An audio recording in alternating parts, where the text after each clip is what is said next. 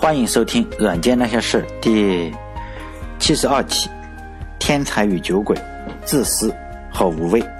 在两千年的四月十四日，在美国的威斯康星州，冬天呢仍然笼罩着这个中北部的大地。在万物仍没有复苏的季节里，一个生命呢就在这一天被发现，永远的离开了人世。他躺在一家廉价的汽车旅馆的地板上。手里呢还紧紧握着一个烈性酒的酒瓶，房间里呢还稀稀拉拉的散落着几个已经喝干的酒瓶。很快呢，这个酒店的工作人员就打电话报警，警察呢也就很快赶到现场，并且呢确认了这个死者的身份和死因，他死于过量饮酒引起的急性皮出血。在此之前的十几年中呢，这个三十七岁的中年男子因为饮酒过多呢，已经多次。呃，入狱，而且他的驾照也已经被取消了。他也多次尝试过去禁酒，但是总是无功而返。最终呢，他的身体就被酒精彻底的摧毁，穷困潦倒的离开了这个世界。当时呢，空气仍然非常的寒冷，身边呢也没有什么亲人。他走的时候呢，不知道是否对这个世界还有一丝牵挂。那一天是两千年四月十四日，时至今日呢，几乎没有人记得他是谁，即使他留下的遗产。肯定帮助了我们每一个人。如果我们在电脑上打开一个 zip 文件，呃，用二进制的编辑器，比如说 Ultra Edit 或者 Vim 这种呢，编辑器用二进制的模式去打开这个 zip 文件呢，就可以看到这个天才名字的缩写 PK，它的名字叫做菲尔卡兹。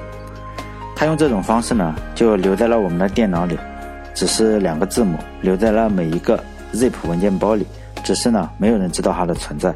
我猜可能会有一些同学根本就不想动手去看一下二进制文件这个 zip 文件，所以呢，我就随便做了一个 zip 文件包，并且打开了一下，然后呢，截了一张图。我们可以看到，只要是所有的嗯 zip 压缩包呢，都会有这两个字母，就是前两个字母都是 PK，也就是这个菲尔卡兹这个缩写首字母的缩写。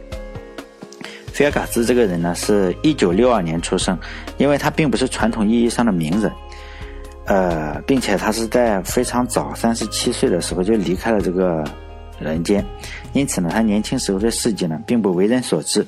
其实呢，这非常符合一般的规律，就像我们大部分默默无闻的人，呃，实际上是没有人在乎我们小时候，嗯，做了些什么事情，在哪里读书呀，这些东西都是没有人知道的。呃，只有等到出了名以后呢，才可能要重新的去，呃，创作一下以前是小时候的事情。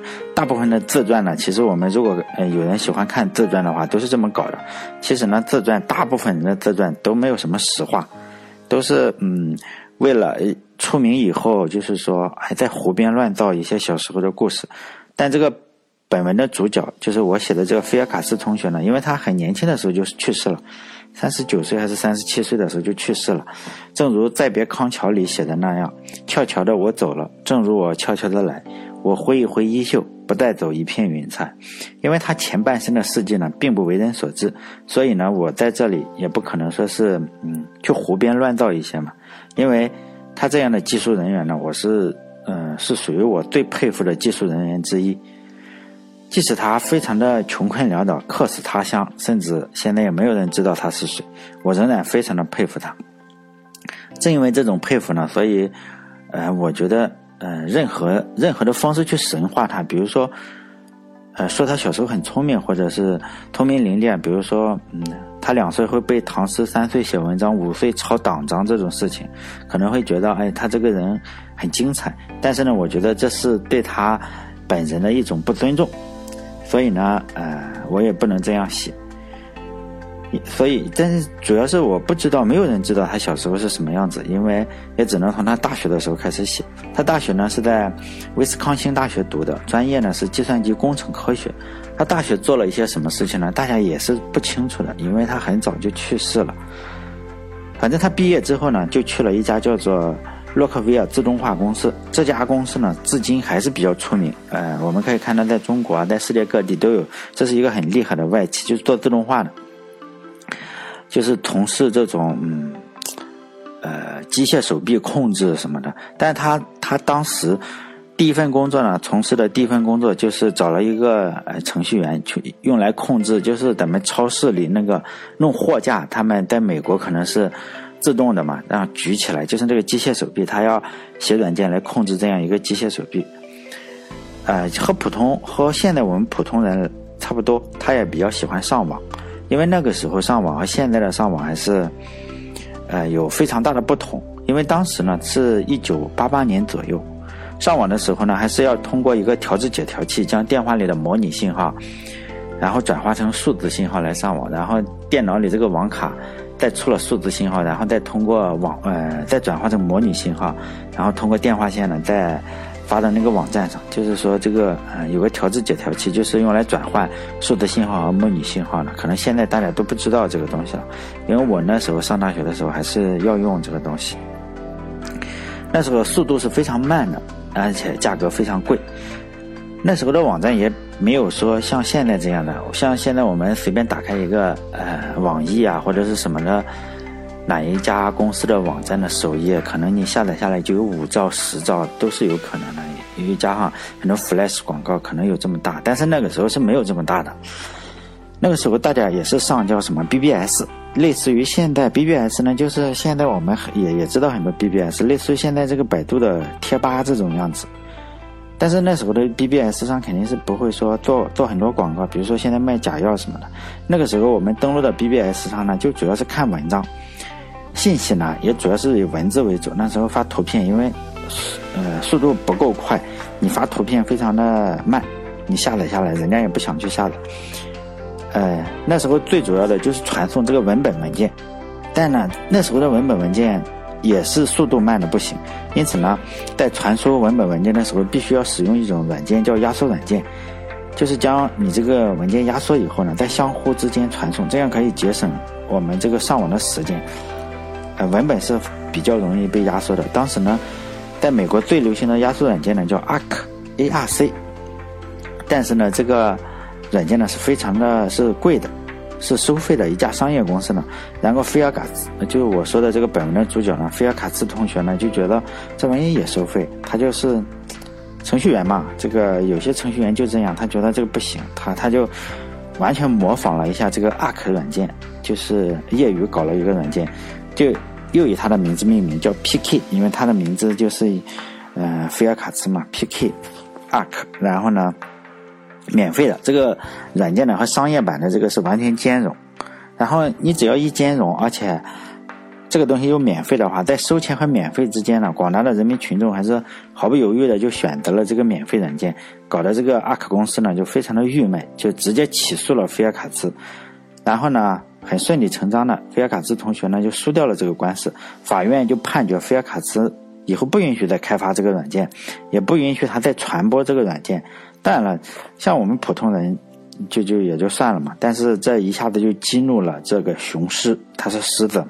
就包括，呃，我们普通人，包括官司在内那些普通人，呃，打个官司啊，我们普通人呢，比如说像我这样的，可能你甚至不用打官司，有可能你就是找几个戴着金链子、纹着身的大汉，然后拆迁队这种样子的，哎。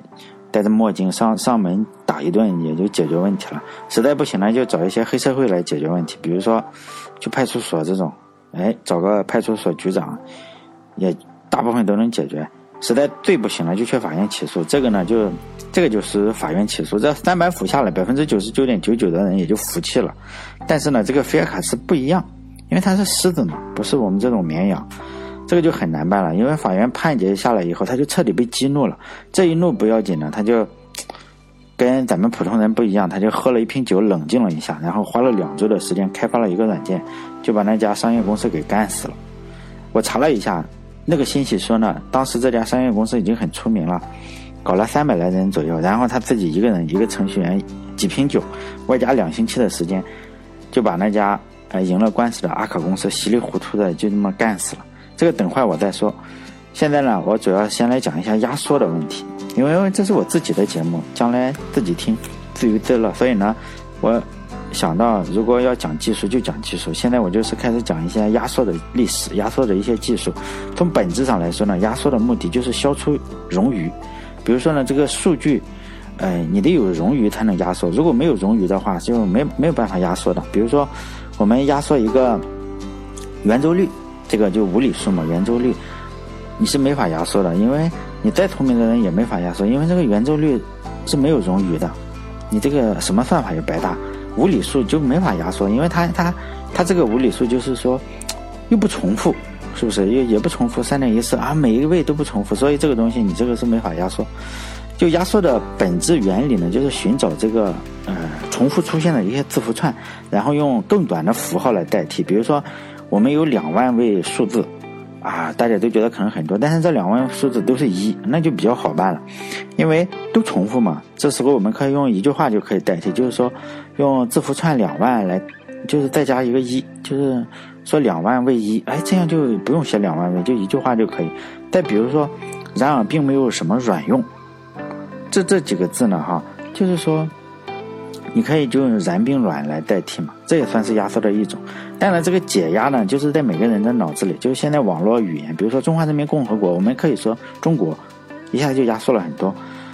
那我们再来考虑一个问题：压缩有没有极限？有没有可能说，哎，我无限的去压缩下去？答案当然是就是没有。比如说，很多人呢就会说自己发明了某个特别牛逼的算法，比现在好多少倍。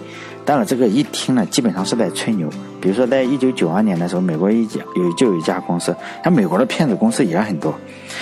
就这家公司叫 Web Technology，然后这个公司呢就宣称，哎，他搞出来了一个很牛的技术，然后呢一下子就将可以把任何文件压缩为原来的十六分之一。因为这个呢，如果学过计算机的话，一看就是吹牛，因为这不可能嘛。不过这家公司呢，就靠这个技术呢，忽悠了很多粉丝，脑残粉很多，然后还骗了不少投资，最后呢，骗到钱的话就倒闭了。从骗投资的角度来说呢，这个技术还是很先进的，因为，但是我们，嗯，钻牛角尖，从纯技术的角度来看呢，这个撒谎就一点也不高明，因为他说。它可以把任何文件就压缩为原来的十六分之一。其实我们随便拿个文件让它去压缩嘛，然后就获得了一个十六分之一的文件，然后再让它去压缩这个十六分之一，就就十六乘以十六分之一了。然后就就这样，就这样好好的一个文件，你就把它压缩成零了。所以呢，这是根本不可能。所以我也实在是有时候搞不懂，靠这个技术呢，竟然骗了很多钱，看起来。我像我这种人实在是没有赚钱的眼光，因为这种这种花真的骗了很多钱。就 Web Technology 这个这个事情还很很严重。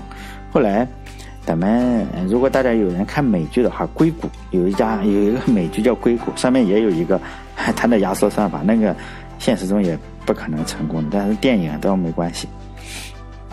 在一九四八年呢，贝尔实验室在贝尔实验室工作的香农呢，就发表了一篇非常经典的论文，题目叫做《通讯》。通信的数学原理，这个我们学计算机啊，或者是学通讯专业的学生肯定是知道的。这篇论文一定会知道。这篇论文的核心思想就是说，任何信息呢都是有冗余的，冗余的大小，呃，与信息中就是每个符号出现的概率是有关的。然后他给了一个数学公式，然后香农呢就借鉴这个热力学的原理呢，把信息中排除了冗余以后平均信息量呢就称之为信息熵。并且给出了计算信息熵的一个数学表达式。这个数学表达式，当然你学过呃微积分的话也不难。就这个论文呢是信息论的开山之作。我说不难是因为人家写出来了，我们学。如果让让我们去搞的话，肯定搞不出来。呃，就跟那个牛顿第几定律一样。所以呃，我在这里说这个呃数学公式不难，并不是说我它。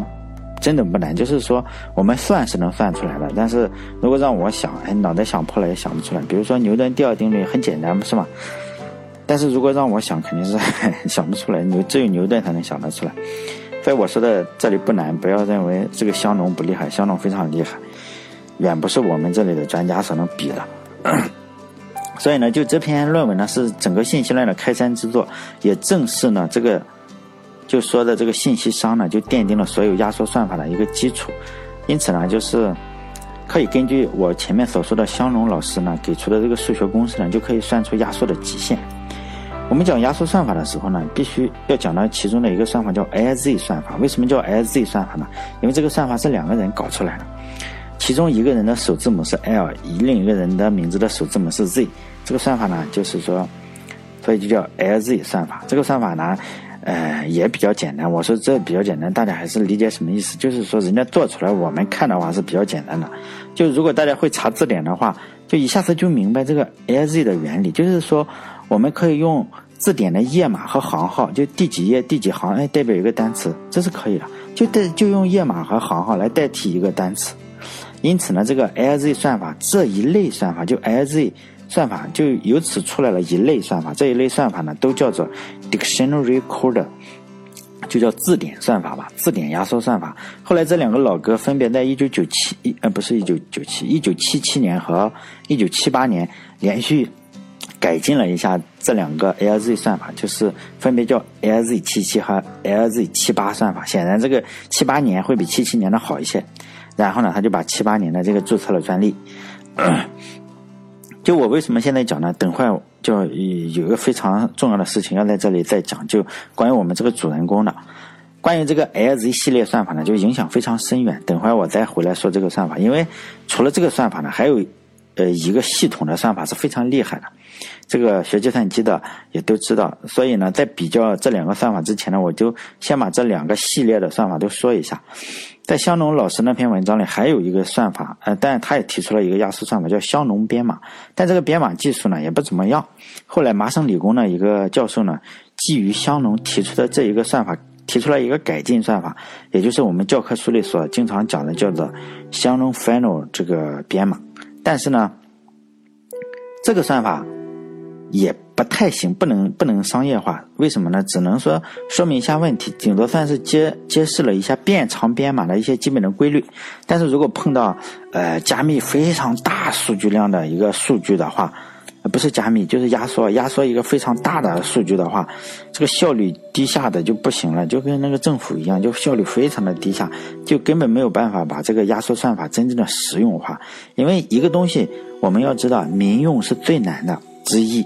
因为一个东西，你一旦要大规模的使用化，而且让老百姓觉得哎还挺好，你首先要快，效率要高，否则的话没有人人用。比如说你压缩倒是挺好，比如说一个一百兆的文本，你给压缩两个小时，解压的时候又两个小时，那没有人会用这个东西，即使你再好都没用。在压缩算法上呢，真正第一个使用的算法叫霍夫曼编码。这个我们学数据结构的书一定会讲这个算法。这个算法呢是在一九五二年提出的。当时呢，霍夫曼，霍夫曼是个人嘛，就在麻省理工读书，是个学生。但是呢，他不想上课，他就跟老师说：“我能不能不上课？因为我觉得你这个东西我都会了。”哎，那行，那个老师就说：“那行啊，你这个不上课没问题，但是你得跟我说你都会了，你得给我展示一下你这个不上课你有什么本事不上课嘛。”但像我们普通人的话，你不上课就不上课了，是吧？就是人家老师一说，他这个，他一想，哎，也是也对，是吧？然后他就，他就去展示。像我们只能展示一下，哎，我特别能睡觉，是吧？早上八点的课都都不上。但是这个霍夫曼同学呢，就觉得老师说的对，然后他就设计了一个算法来压缩。老师一看，哎，这就是霍夫曼编码，好了，你就不用上课了，这门课就是满分。他这个算法非常好。因此呢，就是这个不想上课的同学设计的算法，就是霍夫曼编码，都是压缩算法中的王牌，影响一直到今天。在一九八四年呢，有一个叫特里的研究人员，并不是我说的那个叫英格兰后卫的那个特里，那个特里就睡人家队友的老婆，你这个人品不行。这个特里呢，就呃发表了一篇论文，论文的研究成果叫 LZW 算法。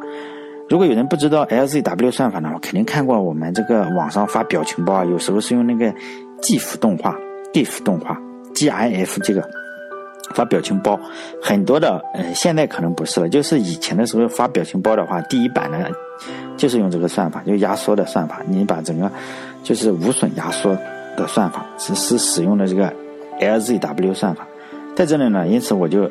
讲了两种算法，一种是字典式的算法，就 LZ 算法；另一种是霍夫曼编码这个算法。这个 LZ 算法呢，这包括我前面刚刚讲的这个 GIF 动画这个 LZW 算法呢，也申请了专利。就这样，但是比如说现在我们用的 WinZip、WinRA 啊、gzip 都是字典式的算法，但这个我们这个算法就先讲到这里，讲讲多了也比较烦。我们起码知道了有两个系列的算法，一个是霍夫曼，一个是这个呃 LZ。为什么要讲这个呢？因为接下来就讲本文的主人公，就是这个菲尔卡兹。菲尔卡兹就被这个阿克公司告上法庭，输掉了官司呢。我们前面提到了，这个 LZ 七八和这个 LZW 这两种神奇的算法都有专利，它所能选择的并不多了，因此呢，只能选择一个字典算法，就是 LZ77，也是这个人，但是他没有注册专利，因为他觉得这个算法不行，效率不高嘛，否则的话也不会出现 LZ78 了。然后呢，菲尔卡兹输掉官司以后呢，喝了点酒，就觉得。哎，就用这个 LZ77，因为其他的都已经违法了嘛，人家有专利，他就把这个 LZ77 算法和我前面所提的霍夫曼编码结合起来，创造了一种新的算法。这种新的算法的名字叫 Deflate 算法，Deflate 编码，这就是 Zip，呃，最经典的算法。现在我们到处都在用，可能大家不知道，因为他输掉了官司呢，就靠这个新的算法制作了一个软件呢，叫 PKZip，也是有 PK 这个词。然后呢，他就和他以前所做的软件一样，就免费了，把这个东西完全免费。PKZip 这个东西已经不违法了，都是他自己想出来。这个软件呢，不仅免费，无论是从压缩比、压缩速度还是解压速度上，都远远超过了商业软件的 Arc。所以呢，几乎所有人马上就可以使用这个菲尔卡斯的软件。Arc 这个商业公司呢，三百来人也就这样，很快就消失了，因为不行嘛。同时呢，菲尔卡斯觉得，哎，你这个东西得有专利，他就非常的气愤，因为他刚刚输掉了一个官司，他要非常讨厌商业公司的做法，因此呢，他就把他这个算法和 Zip 编码的格式呢。就被授权开放源代码，就任何人可以使用，而且也不用通知他，也不用付他一分钱。凭借这个很无私的行为，菲尔卡斯就赢得了尊重。但是他赢得的尊重呢，仅仅是声誉上赢得了尊重。当然，他还是很穷。他尝试让用户付一点钱给他，就说你过了期之后付点钱，不管你付九点九啊，或者是十九点九、二十九点九都可以，就给点钱他嘛。他没有钱。但是这个软件是这样，你付钱或者不付钱呢，就没什么区别。你不付钱你也还是可以用，因此结果可想而知。你付了钱也没有什么更高级的功能，因此大家都不付钱给他。所以呢，即使他做出了如此流行的软件，他个人上呢，在经济上是没有什么好处的。如果他他从中能有一点点钱的话，他去世的时候也不会去世在一个很破旧的汽车旅馆里，喝着很烈性的那杜松子酒，就非常非常劣质的酒。最终呢，这个酒也害了他的生命。就菲尔卡斯的 Zip 呢，现在已经是无处不在了。在很长一段时间里，就是那个软件叫 WinZip 这个软件呢，长期排在所有共享软件中的第一位，高达它下载量高达两亿次。第二位是那个放 MP3 的那个，第一位就是它 WinZip，没有人没有人超过它。现在我不知道，但我估计也也也够呛。就我以前看的时候，它就已经达到两亿次。但是呢，很少人还是我说的那句话嘛，大家还是不付钱给他。也就有人说：“哎呀，在中国嘛，我天天我不用 WinZip 这个软件，我用 WinRAR 这个软件。是的，在中国，这个也不奇怪。但是我们总不能拿中国的情况来等同于全世界。如果大家在外企工作或者要给外国人发这个压缩格式的话，还是以 Zip 为主。为什么呢？因为大家，你如果翻 RAR 过去呢，大家还要重新装一个压缩软件。为什么 WinRAR 在中国是如此流行呢？其实呢。”不只是在中国，在只要是有盗版盛行的国家呢，WinRAR 这个软件呢都特别流行。在盗版界呢，有一个东西叫零呃 zero day，就是零 day，就是第零天。也就是说呢，你这个正版的软件刚刚发布出来，在二十四小时就零天嘛，二十四小时之内我这个破解版就出来，这就叫零零天嘛。发布这个呃组发布这个盗版软件的这个组织呢，就是说呢。反正和 WinRAR 呢有一种就是说不清道不明的一些关系，他就发布破解补丁，只能使用这个呃，他他这个盗版组织呢发布这个破解版的东西呢，就他只使用一个格式，就是 RAR 格式，因此就导致了一个很屌诡的现象，就是说 WinRAR 这个本来是商业软件，你这个到处收钱，WinRAR 这个商业软件。它竟然是靠盗版组织来生存，结果呢，这个 Zip 这个开放格式的软件呢，竟然全靠商业公司来支持。因此呢，现在我们如果是你发这个 Zip 呢，你在 Windows XP 以上，或者苹果上，或者是 Linux 上，都直接可以打开，不用装任何软件，就直接就可以打开。你压缩的时候也直接可以压缩成它。但是你是 RAR 的话，不管在哪里，你都要重新装一个软件。不管怎么说了。这个 Zip 格式呢，毫无疑问就是主流，在任何操作系统你都可以用。但是你用 RAR 的话，一定要先装一个软件才行。让我们再回到二零零四年的四月十四日，就是那个非常寒冷的夜晚，穷困潦倒的菲尔卡兹呢，就喝完了最后一瓶酒，就慢慢的倒在了地上。他也不知道，他写出的软件已经让太多人受益。他只知道，他实在是没有钱去住一个好一点的酒店，也没有钱去喝好一点的酒。